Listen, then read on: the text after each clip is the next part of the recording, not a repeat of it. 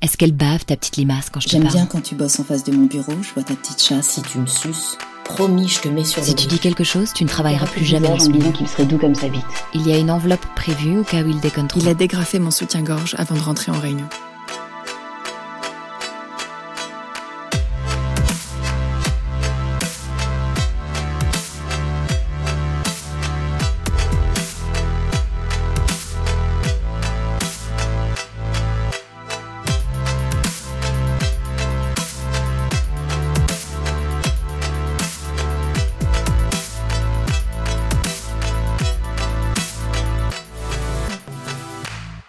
Bienvenue dans Rugir, le podcast d'Eliane.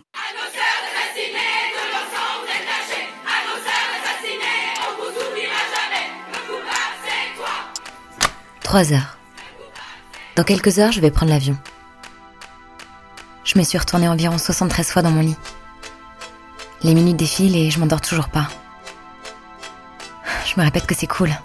Je viens d'arriver dans cette boîte et j'ai l'impression de faire partie d'un groupe parce qu'on part ensemble.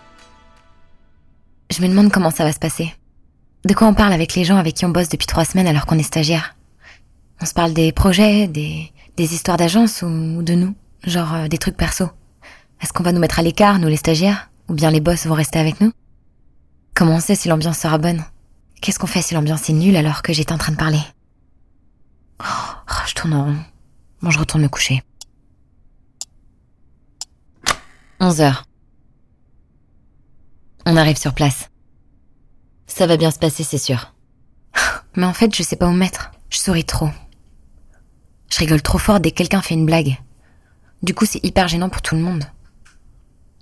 Je fais mine de comprendre toutes les conversations autour de moi. Plus j'y pense, plus je me dis que ça doit se voir. 14 heures. On se raconte des tas d'histoires sur l'agence. La réalité, c'est qu'on est toutes assises là, à courir après le même truc. On court après des opportunités. On se dit toutes que si on se plaît en 72, il y aura un manager, un boss, un dire-clé ou un décès pour trouver qu'on a du potentiel et qui serait prêt à parier un CDI sur nous. On peut pas attendre que les choses nous tombent dessus. Si je veux ce job, je dois être au centre de l'attention. Ou au moins faire mine de pas être timide. 16 heures. On a rejoint les boss. L'un d'entre eux me prend ma main et me donne une coupe.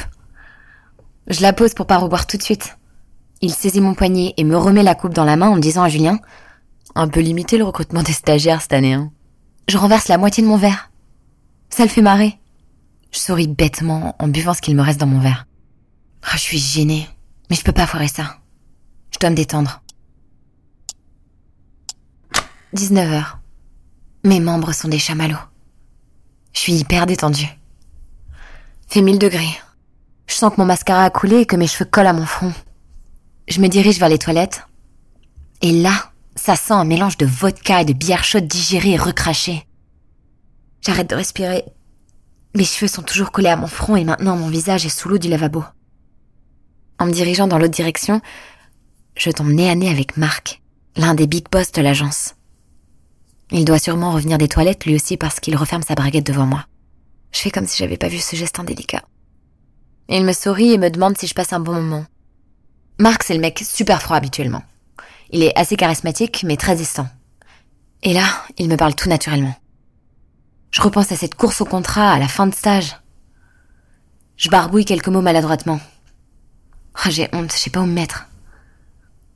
Si je pouvais fondre sur place et disparaître, je le ferais. Mais il sourit, comme si ma maladresse l'avait touché. Il me dit de me détendre. Il passe sa main sur mon épaule et m'invite à prendre un verre. Il commande deux gin tonics sans me demander ce que je veux et paye les verres. Je suis gênée, mais en même temps hyper contente d'être là parce que l'un des boss s'intéresse enfin à moi. Il s'assied au bar. Son buste et son bassin sont tournés vers moi. Je regarde ma tenue. Oh, je repense à ce moment où j'ai fait ma valise. Je sens ce moment où je vais m'asseoir et que mon short va remonter en haut de mes cuisses. Je m'assois. Il me regarde. Il sourit. Prend son verre, le claque contre le mien. Je prends mon jean. Je baisse la tête. Je tire sur mon short en aspirant l'alcool avec ma paille. Et il me demande quand je suis arrivée. Si j'ai rencontré des gens et vu des films cool. À quelle soirée je vais ce soir? Et il s'intéresse à moi. La musique dans ce bar était vraiment chouette. C'était une vieille mixtape de Kendrick Lamar que je connais par cœur. Et là, il me demande ce que j'aime comme musique. Et deux minutes plus tard, je suis en train de lui parler de l'influence de Chopin sur Gainsbourg et de Gainsbourg sur NTM. Mais il sourit, ça l'intéresse. Il m'écoute parler. Je suis lancée. J'ai le jean qui monte au cerveau. Il est avenant. Il a l'air impressionné. J'ai vraiment de la chance d'être la stagiaire qui prend un verre avec son boss. Il nous commande de nouveaux jeans. J'aspire, j'agite les mains. Il rigole, met sa main sur ma main qui tient mon verre. Il me demande comment est mon jean, comment je le trouve. Il s'est redressé. M'a demandé comment je le trouve et lui. J'ai un peu buté sur la dernière question. J'ai pas vraiment saisi le sens. Ni ce qu'il attendait comme réponse. Il m'a dit Tu sais, Louise, c'est cool ce que tu racontes. Et je te vois aller loin si tu t'en donnes les moyens. Tu dois te mettre plus en avant. Une partie de moi était gênée et une autre hyper fière qu'il ait une bonne image de moi. Il m'a dit Tu sais, rien ne se fait par hasard. C'est pas facile d'être une femme dans ce milieu. Mais toi, Louise, tu es très belle. Tu as du potentiel. Donc il faut qu'on te remarque plus. Tu as de belles articulations. Une belle cambrure. C'est bien ça pour qu'on te remarque. Je me revois froncer les sourcils d'incompréhension, à ne pas comprendre. Comment s'était passé de Gainsbourg à mes articulations? J'ai senti ses yeux aller de mes cheveux à mes mains, à mes seins, à mes cuisses à mes pieds, à mes mollets, à ma taille. Et il s'est léché la lèvre supérieure mécaniquement. On a été coupé quand Audrey est venue me chercher pour la rejoindre sur un bateau. Une pure soirée avec des gens de l'agence. Je me suis sentie sauvée et soulagée. Mais j'avais quand même ce pincement de me dire que je le quittais, comme si je passais à côté d'une opportunité professionnelle en partant. Et puis je me suis dit que je m'étais habillée légèrement. Il pouvait sans doute pas vraiment regarder autre chose que ma peau. 23 heures. Bon, on peut dire que je suis bien bourré. Les mecs de l'agence commandent bouteille sur bouteille. Je me suis assise quelques minutes parce que j'avais la tête qui tournait un peu. Et à côté de moi, il y avait Gilles, l'un des directeurs. Il matait intensivement les jeunes filles qui dansaient. C'était tellement gênant. Genre l'oncle bourré avec un petit sourire en coin qui regarde de la viande fraîche. Et encore cette langue qui lèche la lèvre supérieure, les bras ballants. Il s'est approché de l'oreille de Julien en posant tout le poids de son corps trempé sur son épaule, et puis il a hurlé dans son tympan. J'attends que son mec parte se coucher pour me faire la petite. En montrant du doigt la meuf et son mec. Mais j'étais sidérée d'entendre ça de la bouche d'un mec que je côtoie. D'un boss J'aurais préféré ne pas avoir entendu leur conversation. Ça m'a choquée. Ils avaient l'âge d'être les pères de cette meuf. Gilles a repris. je lui aurais bien enfoncé profond à celle-là. Et Julien a continué. tu les enchaînes, les jeunes, tu pourrais me la laisser au moins celle-là. Avec un sourire en coin. Elle avait mon âge. Si j'avais été dans leur champ de vision à cette seconde-là, ça aurait été pour moi. J'ai essayé de fermer un peu les yeux, de respirer fort. Mais je sentais une odeur de transpiration intense. Gilles dégoulinait de sueur à côté de moi. J'essayais de me pousser discrètement sur la banquette, mais il était trop près de moi. Son odeur forte envahissait mes narines. Ses cheveux gras brillaient, sa peau suintait et des perles de sueur coulaient entre ses tempes. Des gouttes de sueur avaient laissé place à des auréoles immenses. Son t-shirt était trempé. Et puis tout d'un coup, il s'est tourné vers moi. M'a attrapé le visage avec sa main moite et m'a dit Et toi, ma belle Tu danses pas? J'ai barbouillé en euh, si, si, ne sachant pas quoi répondre. Puis je me suis levée et je me suis dirigée vers le bar en espérant me fondre totalement dans la foule. Je tremblais de ses mains moites sur ma peau. J'avais envie de mettre le manque de réaction sur le dos du bruit. Mais il comme un chien en rute. Tout le monde l'a entendu. Mais personne n'a rien dit. Une heure du matin. Avec d'autres stagiaires, on voyait nos boss se défoncer. C'est le moment où tu comprends pas vraiment comment tu t'es retrouvé dans ces situations et où ton boss prend une ligne de coke à côté de ta cuisse en la grippant fort. Moi, j'en avais jamais pris. Enfin si, j'ai déjà fumé quelques joints en soirée avec des potes, mais jamais de la vraie drogue. Marc a relevé sa tête avec satisfaction et entrain à côté de ma cuisse et nous en a proposé. Il m'a fait un clin d'œil, puis m'a dit de me détendre, de se rappeler notre conversation et de profiter de la soirée. J'ai hésité. Je n'osais pas dire non. Et puis d'autres stagiaires ont refusé. Et là, Marc et ses amis se sont mis à rigoler. Ils ont continué à se moquer du recrutement des stagiaires. Alors je me suis dit que de toute façon, fallait bien tester. Et que si des patrons directeurs d'agence en prenaient, ça pouvait pas être si terrible. J'en ai pris. Pour la première fois de ma vie. Deux heures moins le quart. Marc m'a emmené dans un endroit plus calme en me disant que j'avais pas l'air très bien. Il m'a tendu un verre. Vodka coca, je crois. Je lui ai confié que c'était la première fois que je prenais de la drogue. Et que j'étais un peu perdue dans mon corps. J'ai bu quasiment tout mon verre en parlant avec lui. Il me rassurait, me disait que ça allait aller, que c'est ok, qu'il était là. J'étais rassurée. Je me laissais aller. Puis un moment, il s'est rapproché de moi et m'a demandé si j'avais envie de l'embrasser. J'ai rigolé en disant qu'il devait lui aussi avoir trop bu. Puis il a commencé à me dire que j'apprenais vite, qu'il aimait bien ça. J'étais perplexe et perdue, avec mon verre presque vide dans la main. Il a glissé sa main sur ma cuisse et il m'a dit Détends-toi. Je t'attire pas, c'est ça? J'ai regardé ma vodka. J'étais sidérée. Bouche bée. Incapable de bouger.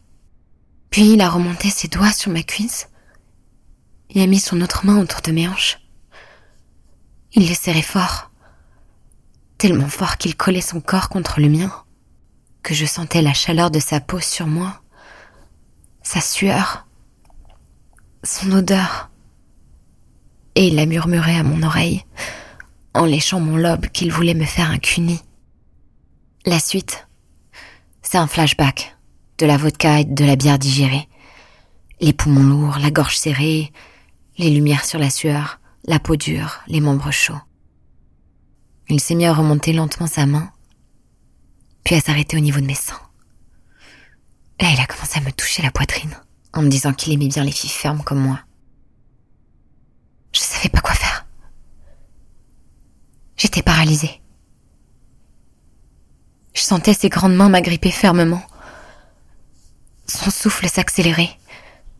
Je voyais ses pupilles dilatées s'enfoncer sur moi, comme s'il était prêt à me sauter dessus. Sans limite. Ma respiration s'est coupée un instant. J'étais dans un autre espace-temps. Tout tournait autour de moi. J'étais à l'extérieur de mon corps. Je me voyais au-dessus de moi. Déchirée dans ce bar d'after avec ce sale type en train de me toucher pendant que je restais là inerte à rien foutre de ma peau. On m'a violé mon intimité. Mon propre corps. Moi. C'est comme si plus rien ne m'appartenait. Ni mon souffle, ni mon corps. Je n'existais plus. J'étais objet à ce moment, pas femme. Un objet utilisé pour satisfaire les désirs sexuels de cet homme. Un objet qu'on peut utiliser à sa guise.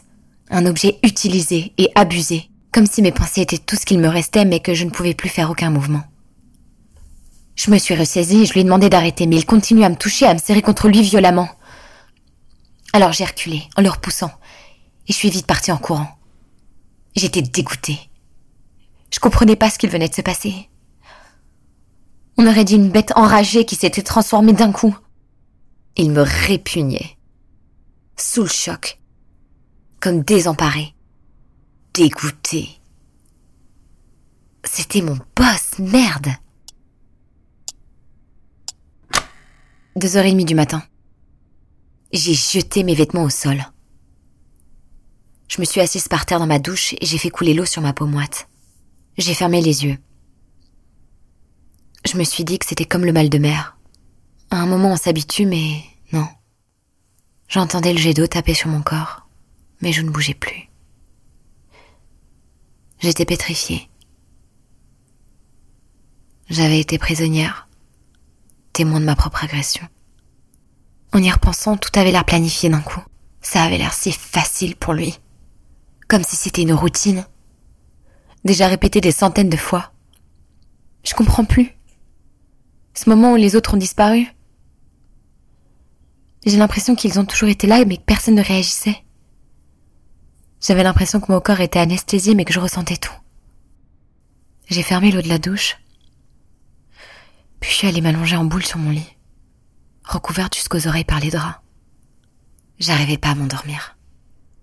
Je passais en boucle la scène qui venait de se produire. Puis j'ai reçu plusieurs messages de Pauline. T'es où? Meuf, réponds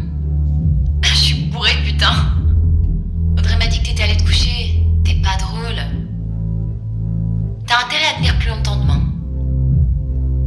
Ta seule excuse, c'est s'il y a un mec dans ton lit. T'auras vite fait, coquine. Je finis par m'endormir de fatigue. 4 heures du mat. Je reçois un SMS qui me réveille. Pourquoi tu me rejoins pas dans ma chambre? Est-ce que je suis la seule à vivre ça?